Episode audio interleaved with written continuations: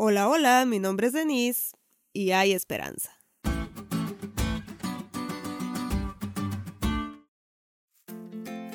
Me gustan esos papás que regañan a sus hijos cuando algo no está bien, pero al final les dan un abrazo que corona su regaño con un tierno pero contundente te amo. He sido testigo del cambio radical en la actitud de sus niños después de esa hermosa manifestación de amor. Pienso que el niño entiende que merecía el reproche, pero al mismo tiempo sabe que a pesar de sus errores, sus padres lo perdonan y lo aman.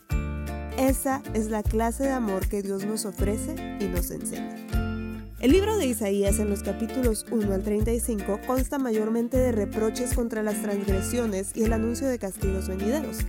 En los capítulos 36 al 39, como vimos la semana pasada, relatan sucesos relacionados a la invasión de Sennacherib. Pero a partir del capítulo 40, el libro de Isaías cambia los regaños por un abrazo de Dios a sus hijos mediante promesas que reflejan la gracia divina sobre los justos. Isaías había anunciado la destrucción de los judíos a causa de su rebeldía, pero ahora su profecía era distinta. Consolaos, consolaos pueblo mío, dice vuestro Dios. Hablad al corazón de Jerusalén, decidle a voces que su tiempo es ya cumplido, que su pecado es perdonado, que doble ha recibido de la mano de Jehová por todos sus pecados. Dios anuncia la caída de uno de sus mayores verdugos y la liberación y restauración del pueblo de Dios. Dios dejó de hablar de la injusticia del pueblo para hablar de su justicia. Seguro los judíos se sentían desanimados por su aparente fracaso en el propósito divino, pero escuchar ese te amo de Dios después de un regaño les dio esperanza para el futuro.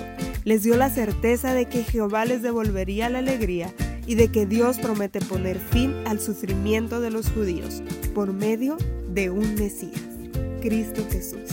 Su respuesta a esta promesa la conocerás mañana, pero hoy Ten la certeza de que aun cuando hemos sido advertidos del tiempo de angustia que como imperio del Dios Altísimo sufriremos, Jehová también ha prometido poner fin al sufrimiento de su pueblo, sí, al sufrimiento de nosotros en esta época, para llevar a sus hijos a una tierra donde no habrá más llanto, enfermedad, coronavirus, dolor ni clamor.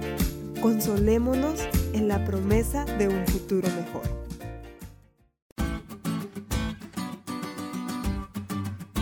¿Te diste cuenta lo cool que estuvo la lección?